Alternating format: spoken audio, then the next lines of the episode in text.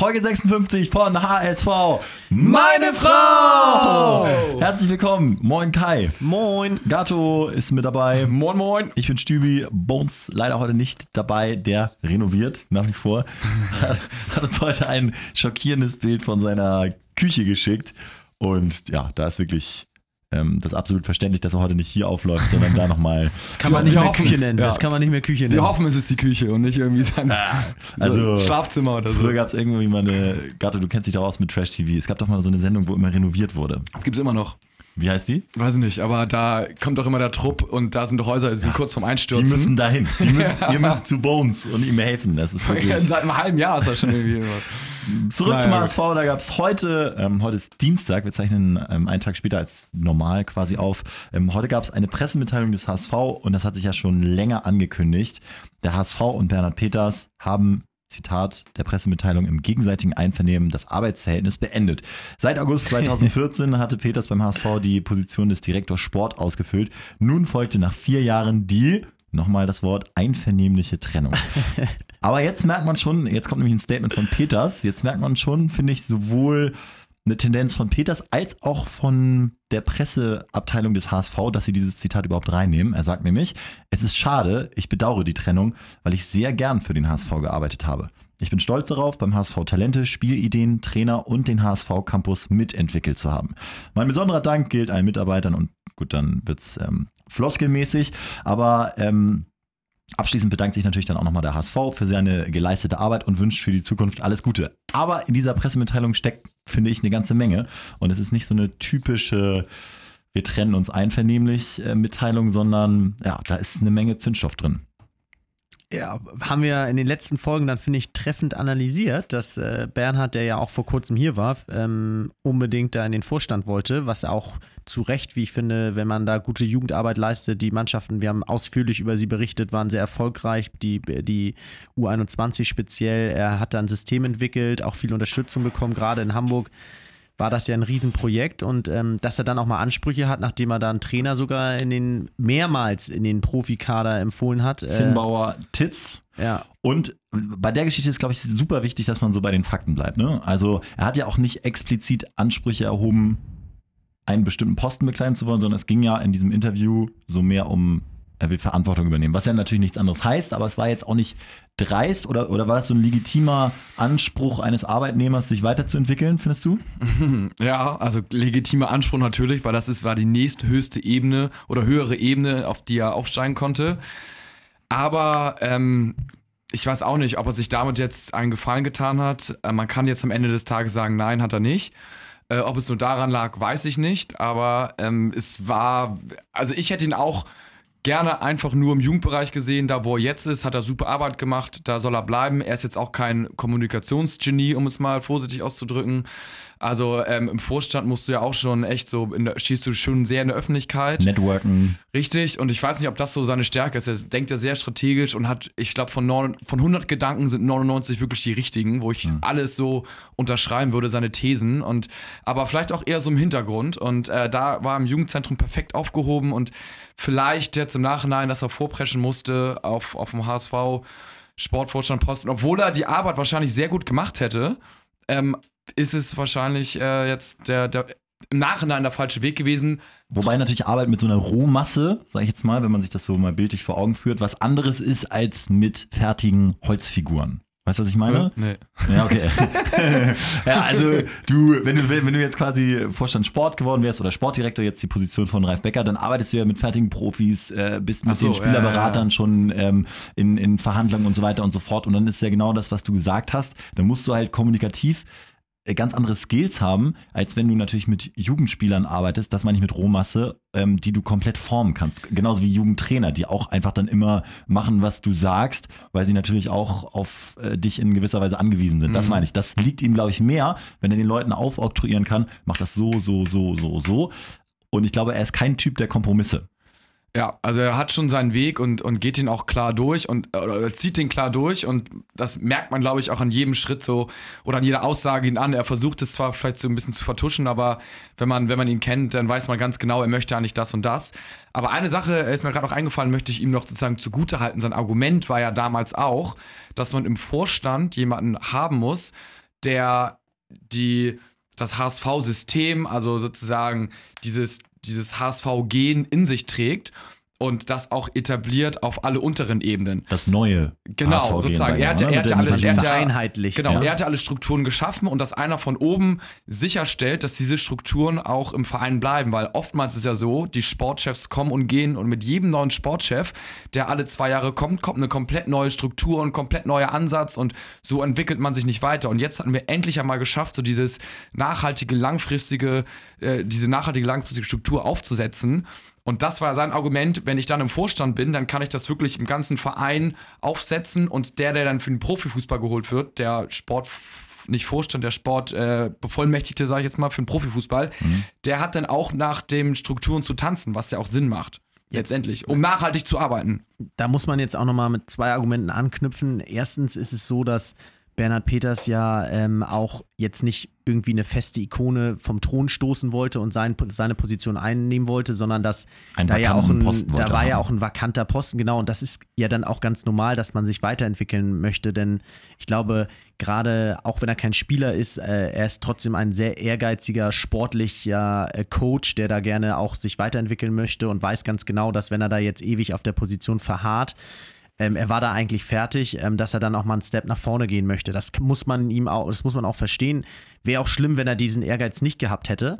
Hat sich jetzt leider verpokert, denn ich kann euch sagen, es war folgendermaßen ähm, die Trennung zwischen Bernhard Peters. Jetzt genau äh, hinhören. Falls ihr gerade uns nur nebenbei genau. hört, Achtung, jetzt genau hinhören. Es kommt ein Insider exklusiv, exklusiv von Kai. vom Golfplatz sogar. Ähm, ähm, Wo sonst? Die Trennung war ja schon länger beschlossen. Und zwar lief das so ab, dass äh, Bernd Hoffmann diese Geschichte wieder im Alleingang, ein absoluter Klassiker von ihm, vor äh, ein, zwei Monaten oder sechs Wochen, ich kann es jetzt nicht genau sagen, ähm, beschlossen hatte. Ich weiß nicht, ob er es ihm persönlich mitgeteilt hat oder schriftlich, auf jeden Fall. Was, was beschlossen? Ich muss jetzt dazwischen fragen. Die Trennung oder die Tatsache, fest, dass er dass, nicht genau, den Job von Becker Das kriegt? ist das Gleiche. Also als, Ja, die, als, als er gesagt hat, du kriegst den Job vom Bäcker nicht und sich klar für Bäcker Ja. entschieden hat, hat Bernhard Peters ja auch sein, er hat ja darum gekämpft, sein Gesicht verloren und Okay. damit war das Vertrauensverhältnis gebrochen. Das hat Bernd Hoffmann alleine durchgezogen. Äh, ohne irgendwelche Gremien mit einzubeziehen. Deswegen hat das jetzt noch ein, zwei Monate gedauert, bis dann auch wirklich äh, das durch die Abteilung juristisch und so weiter abgeklang, bis man sich da geeinigt hat und äh, jetzt ist das durch. Genauso übrigens muss man sagen, war das ja auch kurz, äh, kurz davor mit Titz abzulaufen. Ähm, wie wir alle wissen, war ist Hoffmann der Boss und er schafft es sich und ist ja auch verständlich, dass er mit Peters jetzt keinen alten Vertrauten hat und da Leute instruiert um sich herum, um wirklich der Alleinherrscher zu sein, die wirklich nur ihm folgen, die er installiert hat, mit denen er auch die Abkommen so treffen kann, wie er das möchte. Und ähm, Titz hat sich jetzt nochmal gerettet, auch zu Recht, wie wir ja finden. Wir haben da ja lange drüber diskutiert. Aber man merkt schon, dass der gute alte Bernd Hoffmann da äh, jetzt auch on top noch Kühne auch wegstoßen wollte in der Länderspielpause. Also Was ja jetzt ist- geschehen ist, ne? Es gab, Genau. glaube ich, eine Satzung oder es wurde zumindest in irgendeiner Form offiziell gemacht, dass ab sofort kein Geld mehr von Kühne geliehen werden soll. Genau, es ist, es ist sehr einspurig, was ich gut finde, weil es schnelle Entscheidungen fördert und die brauchst du heutzutage im Fußballgeschäft. Aber es ist immer was los beim HSV, ne? Also man kann sich nicht beschweren, es wird gemacht und getan hinter den Kulissen. Wie findest du das? Wir haben ja schon öfter mal gesagt, es wäre eigentlich ganz gut, wenn mal ein handlungsfähiger Mensch beim HSV äh, da ist, wie, wie man das zum Beispiel jetzt auch, äh, ich sag mal, in Wolfsburg sieht, wo Schmatke ähm, zum Beispiel so ein bisschen das, La- das, das Ruder in die Hand nimmt. Stübi, lass uns nur noch abschließend sagen, weil wir jetzt so oft über Ja. Bernhard Peters gesprochen haben und ihn ja auch, er war ja auch so nett und ist hier extra hergekommen und so. Ja. Lass uns abschließend sagen, man muss sich um ihn, glaube ich, keine Sorgen machen, dass er woanders noch einen Das Job kommt finden gleich. wird, Das, oder? das, wir werden, wir werden Okay. abschließend ihm nochmal ähm, verbal auf die Schulter klopfen, auf Okay. jeden Fall. Ja, ja. Nee, aber ich, mich würde nur interessieren, ist Hoffmann quasi der Richtige? Also wir haben ja gesagt, ja, es wäre schon sinnvoll, jemanden, so eine Art Kapitän an Bord zu haben, der Entscheidungen treffen kann, dass man auch handlungsfähig ist. Aber ist er derjenige, den man da haben will an der Das ist eine sehr, sehr, sehr, sehr spannende Frage. Ich glaube, er ist ähm, gut, aber selten sehr gut. Also zum Beispiel jetzt mit Peters sehe ich das komplett anders. Da muss er es hinbekommen, dass ein brillanter Nachwuchsmanager oder Stratege so wie Peters, dass der an Bord bleibt. Und das gerade ich zu 100% Hoffmann an, dass der sich nicht versteht mit Peters und sich quasi aufreibt Und selbst wenn Peters nach der Macht äh, irgendwie streben wollte, dann musste ihm sagen, nee, sorry, Beckers ist besser oder keine Ahnung, mit dem äh, kann ich jetzt, du gehst wieder dahin. Und dann versucht man als guter Chef die Wogen zu glätten. Er bleibt dort, wo er ist. Und jetzt, wen holen wir denn jetzt? Wahrscheinlich holen wir jetzt jemanden, der deutlich schlechter ist als Peters. Und das ist einfach so, einfach eine Schwächung des HSV. Und da muss ein guter Chef so, muss es schaffen, Muss es Peters schaffen. neu zu motivieren Genau, für, richtig. für den Job in der Und Form, ne? deswegen ist er Kapitän hin und her, brauchen wir, aber das hat er schlecht gemacht. Finde ich. Wie siehst du es? Ist Hoffmann der Richtige, wenn du dir jetzt eine Person schnitzen könntest oder eine äh, auswählen könntest, wer den HSV quasi führen soll, auch hinter den Kulissen? Wäre es für dich Hoffmann Kai? Also, ich muss ganz ehrlich sagen, ähm, da wir nicht bei Wünsch dir was sind, ähm, muss man gucken, was, was so im Rahmen der Ja. Möglichkeiten ist. Und da ist Bernhard, äh, da ist äh, Hoffmann für mich aktuell moralisch absolut nicht ähm, fair ähm, und sicherlich auch berechtigt, auch, dass man ihn kritisiert. Ich kann Jonas auch verstehen, aber ich glaube einfach, dass im Fußballbusiness du unbedingt jetzt beim HSV jemanden brauchst, der alleine schnell Entscheidungen treffen kann und ein Team hinter sich hat, welches ähm, dann auch wirklich nach seiner Pfeife tanzt. Ähm, das scheint mir im Moment erfolgsversprechender als eine, als eine Truppe, die viele kluge Köpfe hat, aber keine Linie verfolgt wird. Das ist so ein bisschen die Philosophie, lieber einen Plan wirklich streng verfolgen, der vielleicht nicht der beste ist, als den besten Plan haben und den nur halbherzig verfolgen. Trotzdem bedeutet ja so Führung auch, dass man in der Lage ist, so einen Konflikt zu lösen, ohne dass jemand gehen muss. Ja, man muss sagen, er ist vielleicht an Uli Hoeneß, von dem ich re- relativ viel halte, ähm, hätte es wahrscheinlich geschafft, es dem besser alten, zu lösen. Der, der alte Uli Hoeneß Der alte Uli Hoeneß, ja. Oder ein, ein anderes gutes Manager-Trio, wie es was sich in Dortmund ist oder sowas, die Mhm. zusammenarbeiten, die hätten das geschafft und da ist er, an das Level kommt Hoffmann einfach nicht ran. Er zieht sein Ding durch, aber es ist sehr, eine sehr eigensinnige Linie und ähm, kann man besser lösen. Ja, das äh, kann man, glaube ich, so stehen lassen. Ähm, Und jetzt machen wir es nochmal. Abschließend haben wir es ja äh, quasi versprochen, nochmal ähm, Ehre wem Ehre gebührt. Bernhard Peters seit 2014 äh, hat er Youngster wie Fiete Ab, Joscha Wagnumann, von dem man, glaube ich, auch noch richtig viel hören wird. Das ist vom Gefühl auch einer, der irgendwann in Dortmund spielt. Kann ich mir sehr gut vorstellen. Vielleicht mal so ein Schmelzer- oder Piszczek-Ersatz. Äh, Ito haben unter seiner Regentschaft den Sprung zu den Profis geschafft. Äh, er hat äh, Titz und Zinnbauer nach oben zu den Profis gebracht, hat er ja selbst auch ausgebildet.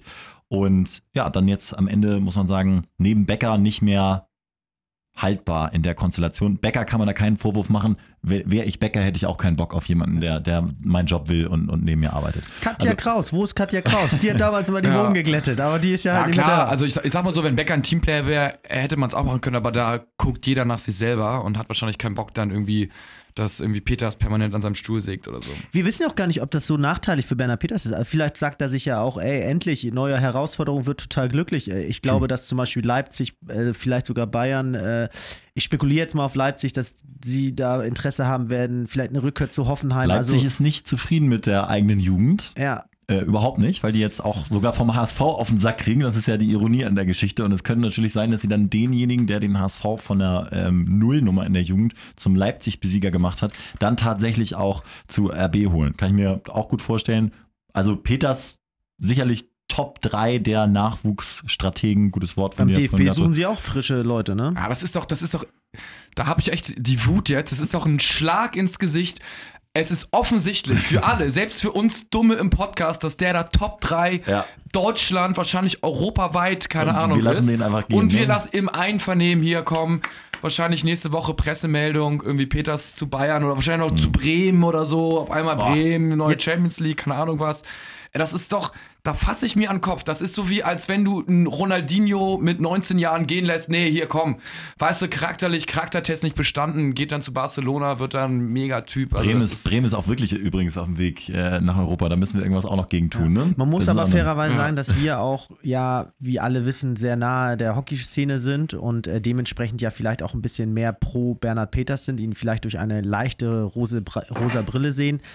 Jetzt im Hintergrund hat man ja auch erfahren, dass Markus Weise, ebenfalls äh, ehemaliger Hockey-Bundestrainer beim, bei der, beim DFB angestellt, ja auch da, wurde ja angestellt, um da ein Konzept zu entwickeln, wurde ja ebenfalls äh, gekündigt und ähm, war dann, da waren sie nicht mehr zufrieden mit ihm. Also, Sag mal, welche Wind- Funktion hatte Weise beim DFB? äh, auch die Konzeptionalisierung, glaube ich, der Mhm. Jugendarbeit. Und ähm, ich sag mal so, äh, es steht nicht gut und das sagen ja auch viele in der Fußballszene, Ho Hockey-Leute haben dort nichts zu suchen und das war jetzt ein klarer Rückschritt, dass da die zwei Leute, die aus der Hockeyszene kamen, auch wieder entlassen wurden. Viele werden auch sagen, das ist richtig so, ne? Muss man auch fairerweise erwähnen, einfach Ach, nur. da geht es nur nach Leistung. Also, ja, Hockey hin oder her, aber ich meine, Peters hat einfach gute Arbeit geleistet und dann hat er einen Platz verdient. So. Und ich weiß nicht, ob er jetzt vielleicht irgendwann zu alt ist und mal Bock hat, irgendwie in den Osten zu gehen oder so. 58 Jahre alt, also alles gut. Der Ja. hat, noch, äh, hat noch ein paar frische Jahre vor sich. Man sieht ihn tatsächlich auch häufiger in HSV-Jacke übrigens. Ah, ist geil. Ähm, unten am äh, Rewe Stanislawski und Lars äh, rum äh, spazieren, im Auto durch die Gegend ich glaube, in fahren. der Blumenstraße wohnt er. Können aber ein paar Fans vorbeifahren, Hallo sagen. Äh, und äh, 50.000, übrigens 50.000 monatlich Abfindung. Ist auch ist ein solides Sabbatical, was er sich jetzt vielleicht Ja. nehmen kann. Ja. Aber unfassbar, Merkel überlebt sie alle, ne? Also Löw überlebt sie jetzt wahrscheinlich auch noch. Also, wie ist es denn? Gibt's, so- reden wir auch noch über die Nazio heute oder gar nicht? Ne? Passt irgendwie nicht. Wie Oder? ihr wollt. Das Problem ist, bei Nazio vergeht mir so der Bock richtig auf Fußball. Zum Beispiel heute Abend äh, Frankreich-Deutschland berührt mich gar nicht. Da gucke ich 100%ig lieber Aber Höhle der Löwen. Ich weiß, ich, weiß, was, ich weiß, was euch berührt. Ich weiß, was euch berührt und was richtig geil ist, weil der HSV ist wieder Spitze, Tabellenführer. Und zwar nicht Ja, nur in mhm. Deutschland, europaweit. Fans machen den HSV zur Europas Nummer 1. Es gibt keinen Verein in der zweiten Liga, der mehr Fans im Stadion hatte als der HSV bisher. Also Weltklasse. Und dazu immer bei jedem Artikel, der zu dieser Meldung erschienen ist, äh, das Verzweifei-Feld-Schild äh, vom Derby. Ja. Wie, viel, wie viel im Schnitt?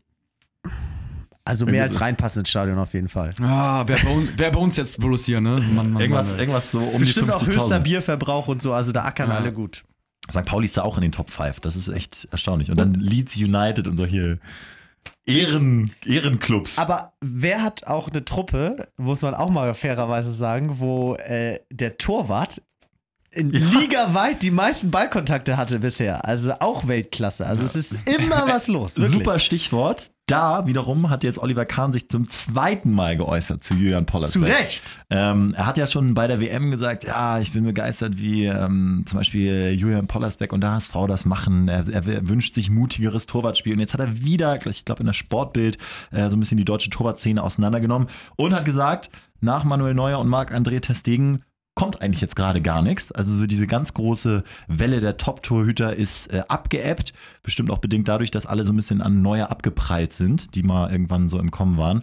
So, und jetzt die neue Welle, sagt er, wird eigentlich ganz klar angeführt von Pollersbeck und da schränkt er dann ein Aber, der spielt halt auf Zweitliganiveau mit dem HSV. Aber er sieht ihn so vom Potenzial eigentlich als kommenden Nationaltorwart. Zu Recht. Ich auch.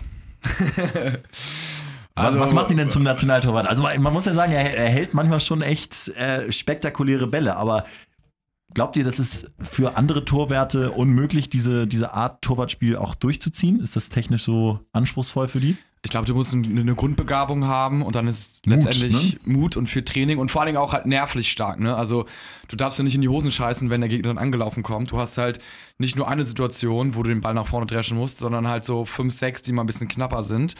Und äh, musst du echt mit dicken Eiern auftreten, mit einem gesunden Selbstbewusstsein. Allem hat er nach dem 05 ja nun auch äh, im Zweifel keine dicken Eier. ja, absolut. Nach dem, ja, nach dem verschuldeten 0-1 und dann Ja. äh, fängt er sich aber und, und spielt trotzdem den Ja. Stiefel so runter, hat nochmal eine neue Bestmarke in Sachen Ballkontakten gesetzt. Also Ist natürlich auch dankbar jetzt, ne? Ist cool. im, im, im Fokus, weil er halt diese Taktik jetzt spielt und ich meine, sonst hätte Kahn ihn wahrscheinlich gar nicht erwähnt irgendwie, wenn, wenn er jetzt nicht die meisten Ballkontakte hätte und so revolutionär gespielt hätte. Aber es ist immer so, wie es ist und dementsprechend völlig zu Recht hat auch die U21 gewonnen. Also, ähm, ist sehr wichtig, das nochmal zu sagen. Ne? Also du meinst ja gerade die meisten Ballkontakte der zweiten Liga. Nein, nicht der Torwerte, sondern aller Spieler in der Aller zweiten Spieler, Liga. ja. Mit einem Schnitt von, ich glaube, 80 oder so, woran man wiederum sieht, wie in der zweiten Liga gebolzt wird, dass das der Höchstwert ist. Ne? Dass, dass du da eben nicht diese 140 äh, Großkontakte hast, sondern da bist du mit 80 äh, ganz, ganz, ganz weit vorne. Ja, dann kommen wir mal zum aktuellen Geschehen. Sonntag 13.30 Uhr gegen Bochum und ähm, dass Pollersbeck im Tor stehen wird, das ist auf jeden Fall sicher. Ansonsten mh, haben sich einige empfohlen beim Geheimtest 3-2 gewonnen gegen Aarhus, ist jetzt auch schon ein paar äh, Tage her. Unter anderem hat der Mann Jatta wieder getroffen. Jatta. Also aus der Versenkung, ne? Gar nichts gehört und auf einmal, zack, ist er da. Und Nach einem 0-2 ähm, haben sie das Ding noch 3-2 gewonnen. Und, äh, Hand hat auch noch getroffen. Und ähm, ja, Jatta tatsächlich mal wieder ein Türchen gemacht. Ich habe mir äh, die, den Spielbericht so ein bisschen im Blog von, ähm, wie heißt er, Markus Scholz, äh, glaube ich, durchgelesen von Rautenperle und da so ein paar Infos noch draus gezogen. Ganz interessant eigentlich. Unter anderem ähm, gab es da so ein Frage-Antwort-Ding und da war auch äh, eine Frage zu Jatta. Wurde gefragt, Mensch, wie sieht das aus mit Jatta? Wie präsentiert er sich im Training? Und der äh, Scholz ist eben auch immer dabei und sagt, man merkt ihm an, dass er kaum noch Hoffnung auf einen Profi-Auftritt beim HSV hat. Er ist wie immer unberechenbar, aber das macht ihn auf der einen Seite gefährlich für den Gegner, aber eben auch für das eigene Spiel. Gerade Titz kann ja, das, glaube ich, nicht machen. plus, plus, du hast halt schon so einen in der Truppe mit Ito, der äh, um, kann, kann eine 1 plus spielen, kann auch eine 6 minus spielen und ja, Ito auch ein Thema ähm, in diesem Frage-Antwort-Ding. Da wird so gesagt, Mensch, die Flanken von Ito, das ist doch auch immer scheiße. Er dribbelt sich ja häufig durch. Er schafft ja viele 1 gegen 1 ähm, Situationen, kommt Ja. zur Grundlinie durch. Und die Flanken, das ähm, haben wir ja schon in der Erstligasaison bemängelt. Er bringt es nicht zum Abschluss. Wenn er eine andere Flankenqualität oder Passqualität oder ein anderes äh, Er ist dann so in peripheres seinem Sehen Tunnel, hätte. genau, er ist dann so in seinem Tunnel nach diesem Dribbling. Anstatt mal einmal durchzuatmen, hat, ist dann auch so frei, die Gegner müssen ihre Beine noch in Knoten. Da kann er ganz locker durchatmen und den Querpass spielen, aber flankt dann immer wild ins Niemandsland. Also im, im Offensivdribbling sehe ich so im Profifußball wirklich keine drei Spieler, die besser sind, aber Ja. dann eben die Aktion danach, die ist bei ihm aber Oder mal- auch, im, Jährchen, Tra- auch im Training ein paar schlecht. Jahre hat er noch, um das zu lernen, ne? Ja, aber man macht ihn immer jünger, als er ist. Das, Ja. ist, immer, das ist immer der alte Fehler. Bei 22, ja, ja, genau. Oder mal einen Freischuss ziehen, ne? Mbappé ist 19. Ja. Ja, geht mehr. Ito, come on. Äh, reiß dich zusammen. Achtung, Wecker klingelt bei. Einer. Alles gut. Ähm, ja, und jetzt kommt noch eine News, die ich unbedingt nochmal raushauen wollte. Äh, ich meine, Innenverteidigung ist ja auch so ein bisschen die Schwachstelle jetzt gerade bei uns, Mhm. äh, aber hat sich stabilisiert mit, mit äh, Van Drongelen und Bates, der es immer besser macht in, im Rahmen seiner Möglichkeiten. Oder Bates ist auch, irgendwie so ein sympathischer Typ, den habe ich gerne. Nice Typ und ist auch äh, mit dem Ball jetzt wird er tatsächlich, was ich ihm am Anfang gar nicht zugetraut hätte, da marschiert immer nach vorne, macht einen Stallpass und die kommen sogar an, Ja, ja.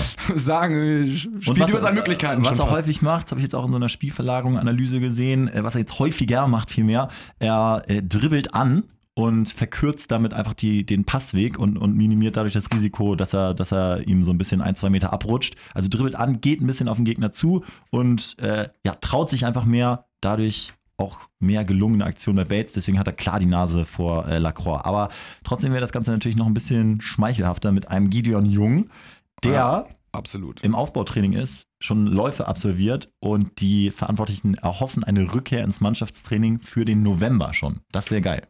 Krass, mega Ja. schnell, ne? Ja. Oder? Ja, wa- was meinst du, braucht man dann so zwei Wochen noch, bis man dann äh, für einen Spieltag fit ist? Oder? Im November Mannschaftstraining kann natürlich auch bedeuten, am 20. trainierst du das erste Mal mit und, und äh, spielst dann im Dezember. Sie halten das natürlich extra so vage, aber wenn er jetzt schon Läufe macht, ja, kann man vielleicht hoffen, dass er, dass er Ende November mal wieder eingreifen kann. Aber sie Kannst werden ihn zumindest mal auf der 6 irgendwie testen. Also direkt IV weiß ich nicht, aber. Ja gut, auf der 6 ist er viel Arbeitsintensiver. äh, intensiver. Als, Nee, ich meine, wenn du als, als Innenverteidiger mal so einen Fehler machst, dann klingelt es halt direkt, ne? Und wenn so. du auf der 6 mal, dann hast du halt noch irgendwie so vier Leute, zwei oder zwei, drei hinter dir.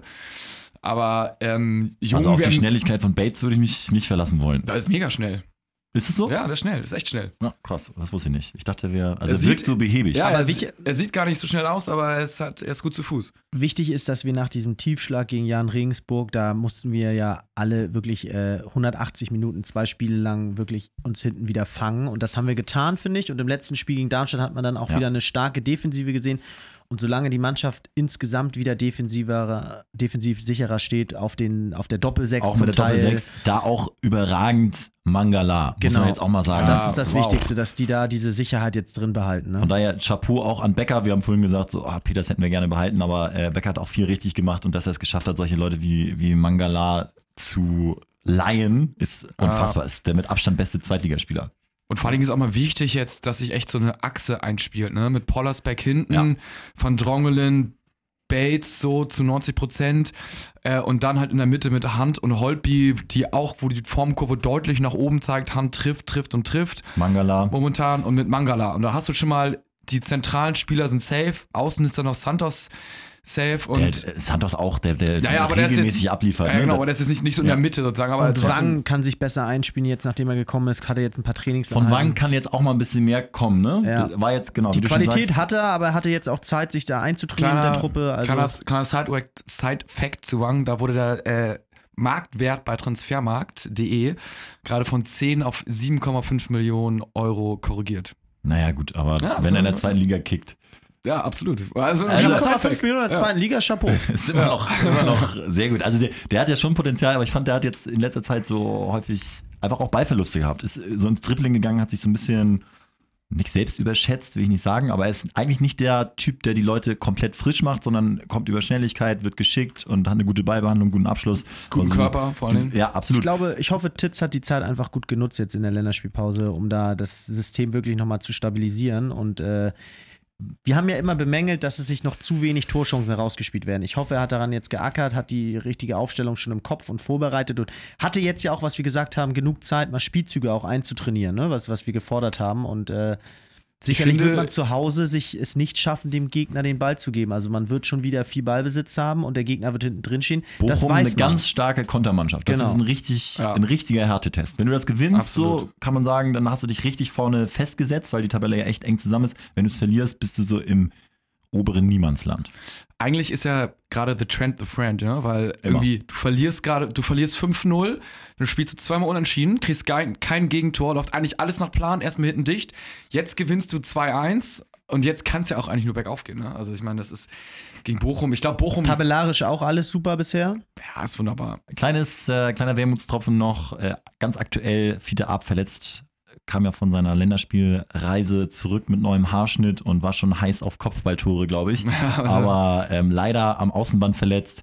Einsatz fraglich, aber das heißt übersetzt, glaube ich, dass er nicht wird spielen können. Lasauga hat sich auch nicht aufgedrängt und ich frage mich so, was ist mit Winsheimer? Der hat in der Vorbereitung geil gespielt, der trainiert wohl auch gut.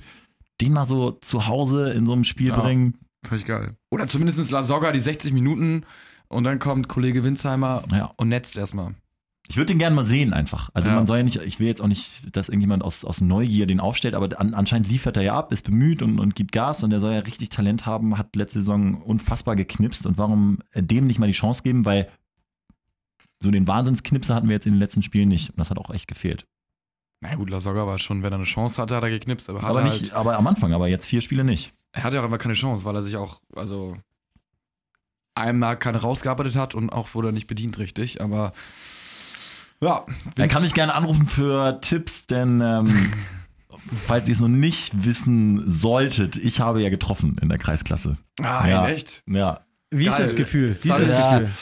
Schon, also es war, es war äh, gutes, gutes Spiel von uns. Ähm, wir haben gedrängt auf, aufs 1-0 und dann kam so eine Ecke, was eigentlich eine Situation ist, wo ich immer so mit reingehen muss, weil der Trainer denkt, dass ich automatisch kopfballstark bin, weil ich relativ groß und breit bin, was aber nicht der Fall ist. Das ist ja auch eine Übungssache.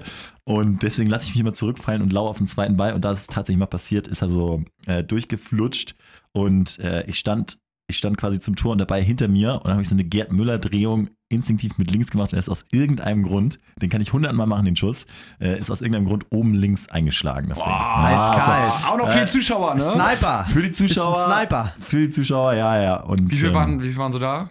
mh, 25, würde ich sagen. Oh. Aber die außer Rand und Band, oder? Ja, das ist klar. Das ist natürlich, äh, wenn, wenn ich mal treffe, alle vier Jahre, äh, nee, da hab ich so gedacht, ist doch gar nicht so schwer. Welche Torjubel hast du gemacht? Nur die Faust. Nur die Faust. Ich habe okay. ich hab gar nicht damit gerechnet, Völlig dass ich treffe. perplex, ne? Ja, genau, von mir selbst völlig überrascht und äh, danach, Thomas noch, danach noch ein Assist und dann habe ich auch gesagt, Trainer, Wechsel. Bier, Raus. Bierwechsel, Abbruch. Tatsächlich, direkt mit, mit Bier in der Hand äh, auf, die, auf die Ersatzbank. Sowas würde ich mal Aaron Hunt gönnen nächsten, am, im nächsten Spiel gegen Bochum. Inklusive des Bieres dann auch. Ja, inklusive des Bier. Würde ihm gut tun. Bisschen locker. 13.30 Sonntag. Ähm, ja, mal gucken, wie es wird. Äh, vielen Dank fürs Zuhören und nur der HSV. Nur der HSV. Hau!